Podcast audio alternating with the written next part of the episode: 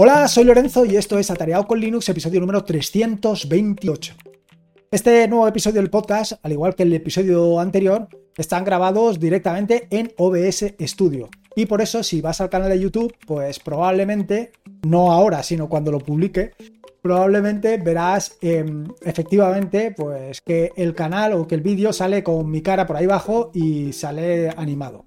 Esto es eh, motivo por que te contaré un poquito más adelante a lo largo del podcast de las dos herramientas que estoy utilizando y que eh, hacerlo a través de OBS Studio pues me resulta muy sencillo. Con lo cual, eh, esto en combinación con la posibilidad de dar una cara distinta al vídeo de YouTube, es decir, al podcast en YouTube, pues bueno, pues me he animado a hacerlo por aquí. Pero bueno, eh, ya veremos. Esto, como te digo, al final son pruebas y pruebas que a lo mejor salen bien o a lo mejor son un desastre. Esto solamente el tiempo lo dirá.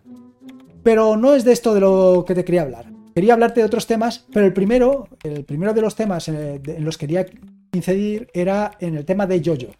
Eh, Yoyo, seguramente lo conoces porque es ampliamente conocido eh, por los vídeos de YouTube y por, y por su podcast. Eh, sobre todo yo te hablo de la parte de Linux, de la otra parte no te puedo hablar porque realmente no lo escucho. Yo solamente escucho, o escuchaba, mejor dicho, pues las cosas que producía para Linux. me refiero al podcast porque como ya te he comentado en muchas ocasiones, yo vídeo pues realmente no consumo, no consumo vídeo de YouTube, consumo puntualmente. Más, mm, yo te diría que creo infinitamente más que, que, consumo. Quiero decir, que el consumo es prácticamente nulo. Con lo cual, en vídeo prácticamente no lo veía nunca. En alguna ocasión he visto algún trozo y un trozo pequeño. Eh, y poco más. Creo que en, las ocasiones en las que me ha mencionado, por la razón que sea, pues sí que lo he visto para asegurarme de que lo que decía cumplía fielmente. Eso es broma. Bueno, quiero decir que simplemente porque me llama la atención, pero poco más. Y aparte de eso, pues muy poco vídeo consumo. Con lo cual, por la parte de YouTube, pues prácticamente no lo seguía. Sí que lo seguía en sus podcasts. Bueno, en sus podcasts, en los podcasts de Linux en el podcast de Linux eh, en concreto. Y siempre y cuando pues no fueran podcasts demasiado largos, porque cuando es un podcast demasiado largo, pues a mí se me traganta muchísimo me cuesta muchísimo seguirlo. Con lo cual en muchas ocasiones pues tampoco.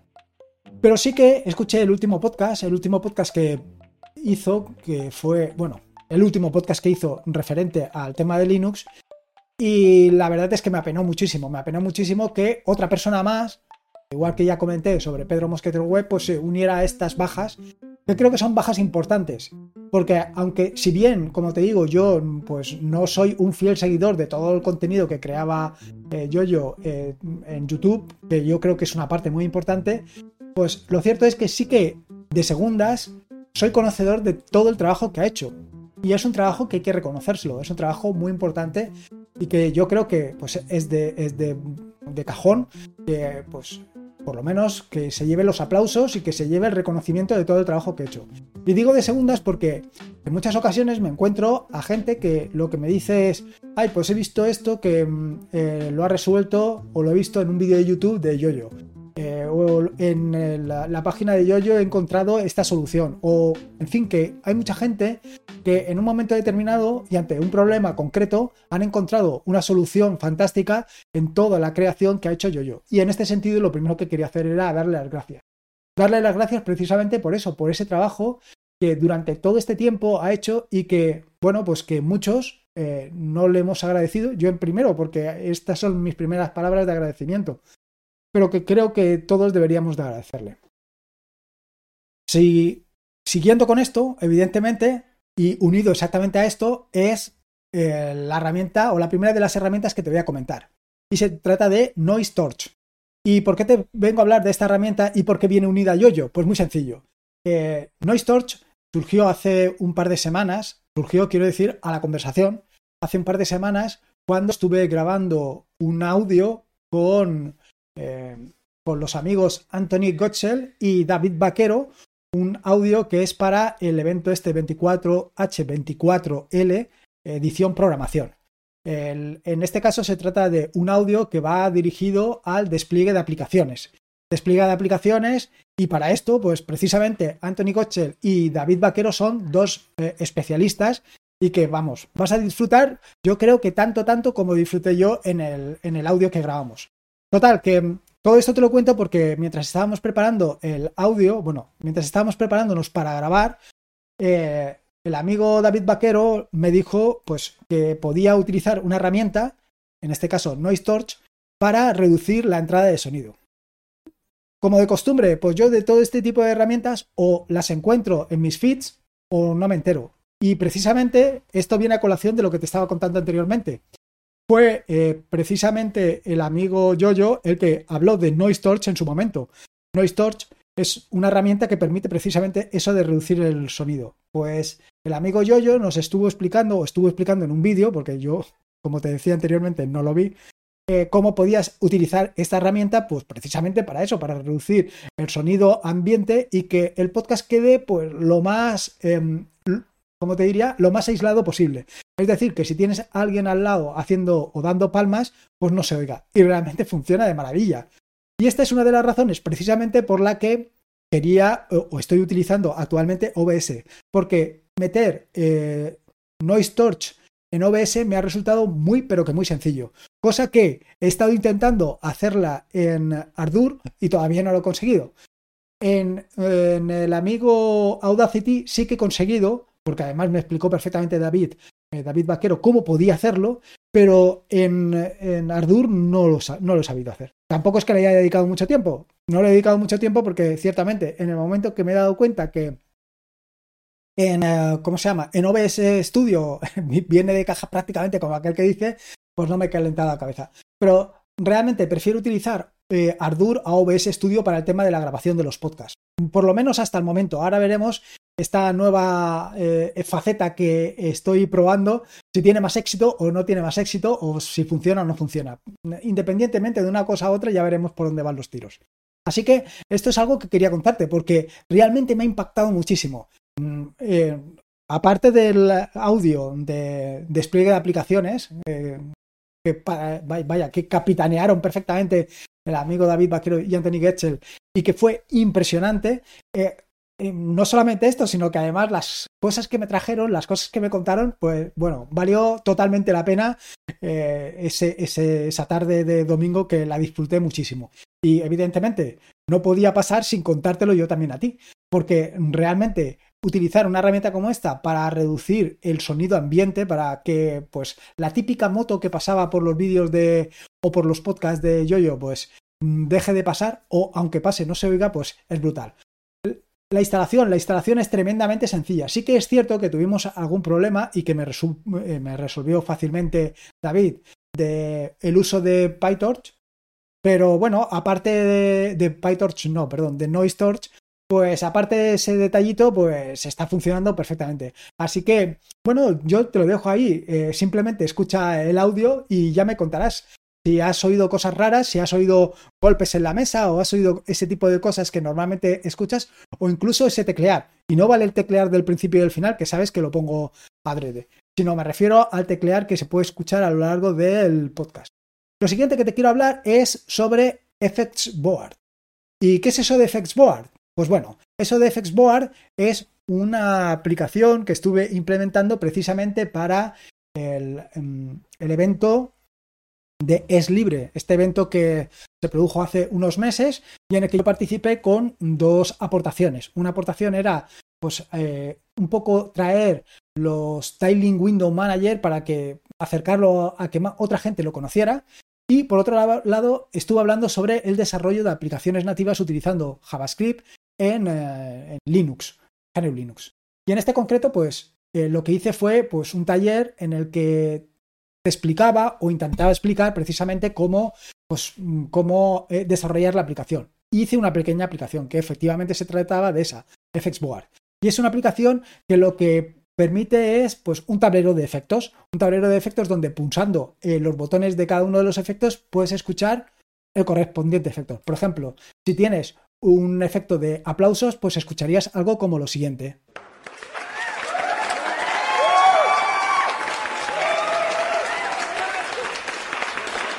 Y esta es precisamente la segunda de las razones por las que estoy utilizando actualmente OBS Studio para grabar, porque me permite introducir de una manera súper sencilla eh, este tipo de efectos.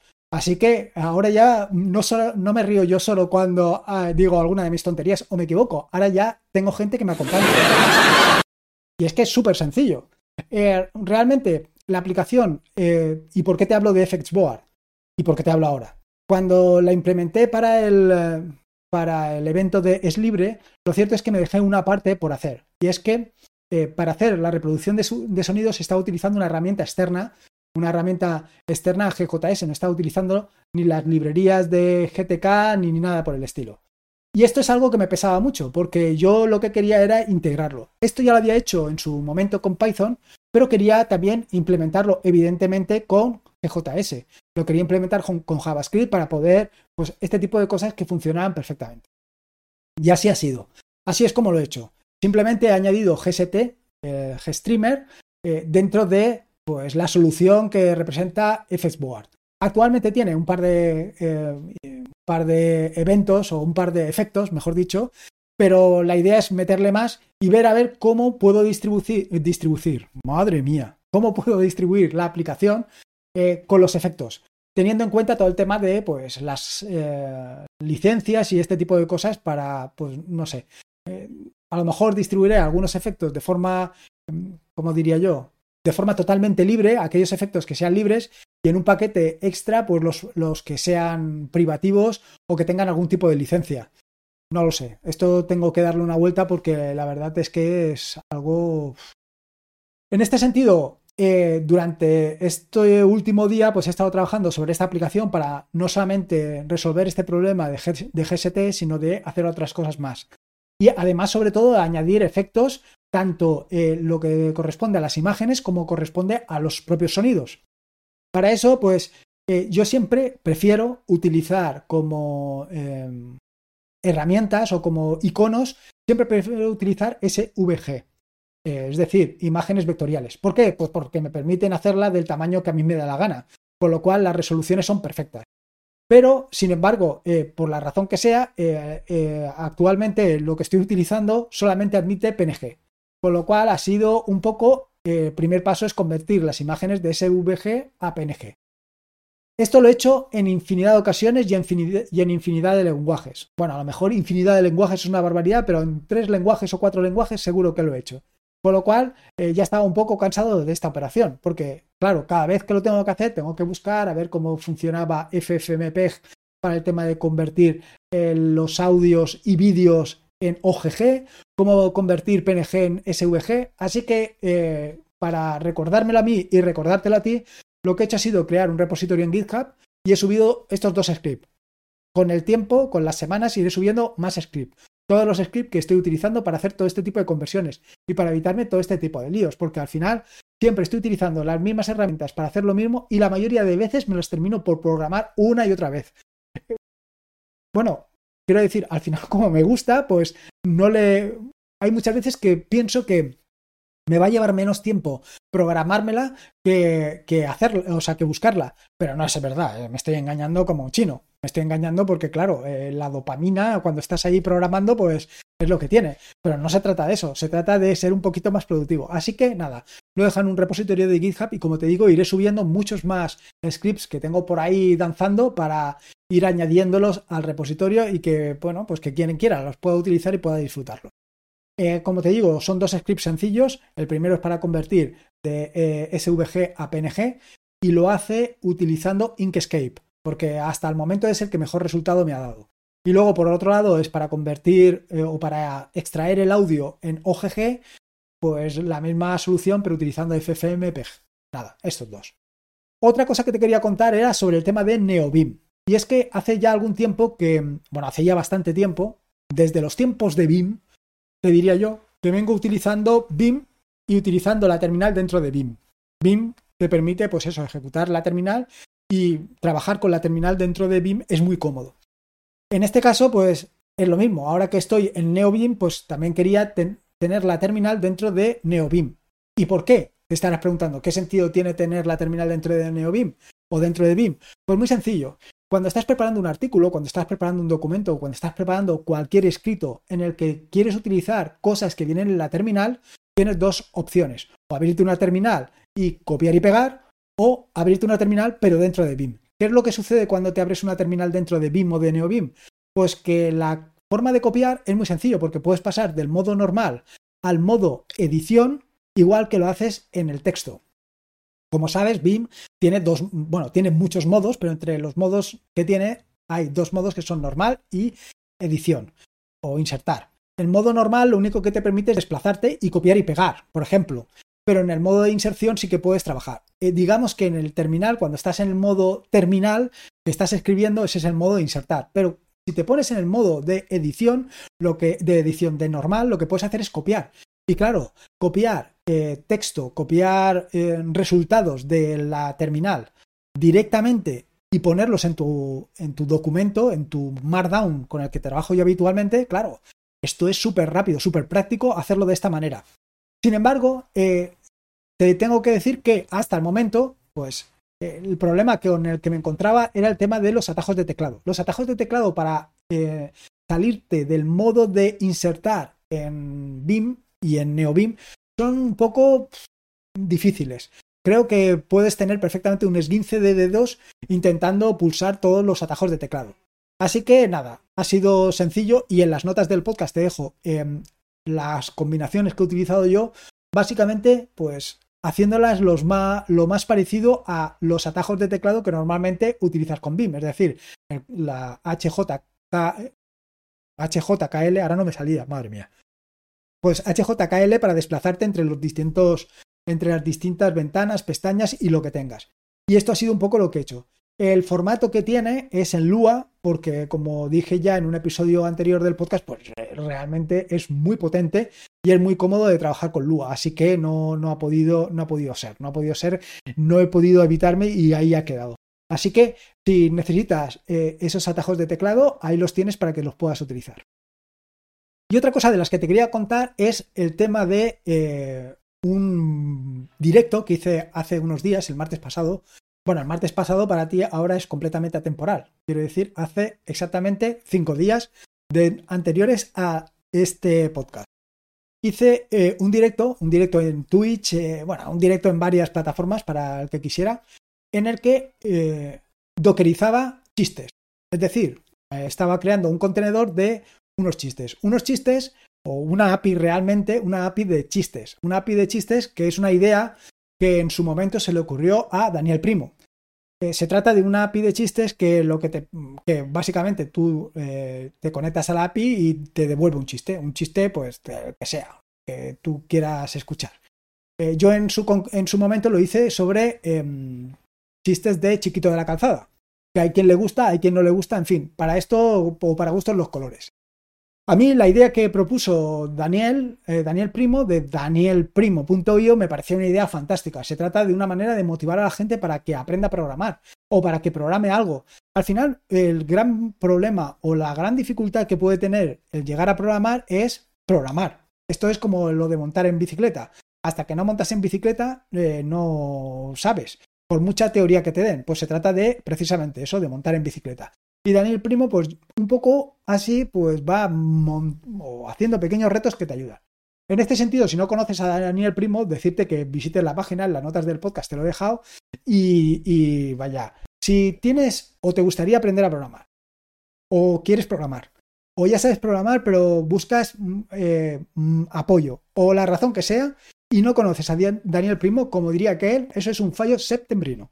Necesitas vaya, necesitas ver, ver todo lo que está ofreciendo porque la, realidad es que es espectacular, es que es espectacular. Y a colación de esto, te tengo que decir que la semana anterior, creo que fue, eh, participé eh, primero en un podcast que hizo Daniel Primo y posteriormente en un directo también en el que hicimos una, una API también de encuestas, cuestionarios y que iba de la mano de Telegram, Python y Docker, todo ese tipo de cositas que a mí me gusta. Por eso te digo, échale un vistazo, échale un vistazo a lo de Daniel Primo si estás interesado en esto de la programación, porque seguro que te va, te va a gustar, te va a gustar mucho. Y bueno, todo esto de, los chistes y de dockerizar los chistes te lo contaba por dos razones. La primera razón es porque si estás interesado en esto de ver cómo hacer un contenedor Docker, eh, tus primeros pasos, cómo hacer este tipo de cosas, eh, te recomiendo que le eches un vistazo al vídeo porque seguro que será más que interesante. Y luego, por otro lado, eh, después de todo esto, eh, o cuando estaba haciendo el vídeo, se me ocurrió la idea de, ostras, ¿y por qué después de mm, poner un vídeo, poner un vídeo, encontrar un, chiste, no consigo que me lean el chiste. Y efectivamente, en el vídeo creo que llegué a ponerlo, pero por si acaso te lo voy a poner aquí, pero, pero ya mismo. Tienes más capacidad que la furgoneta del equipo A.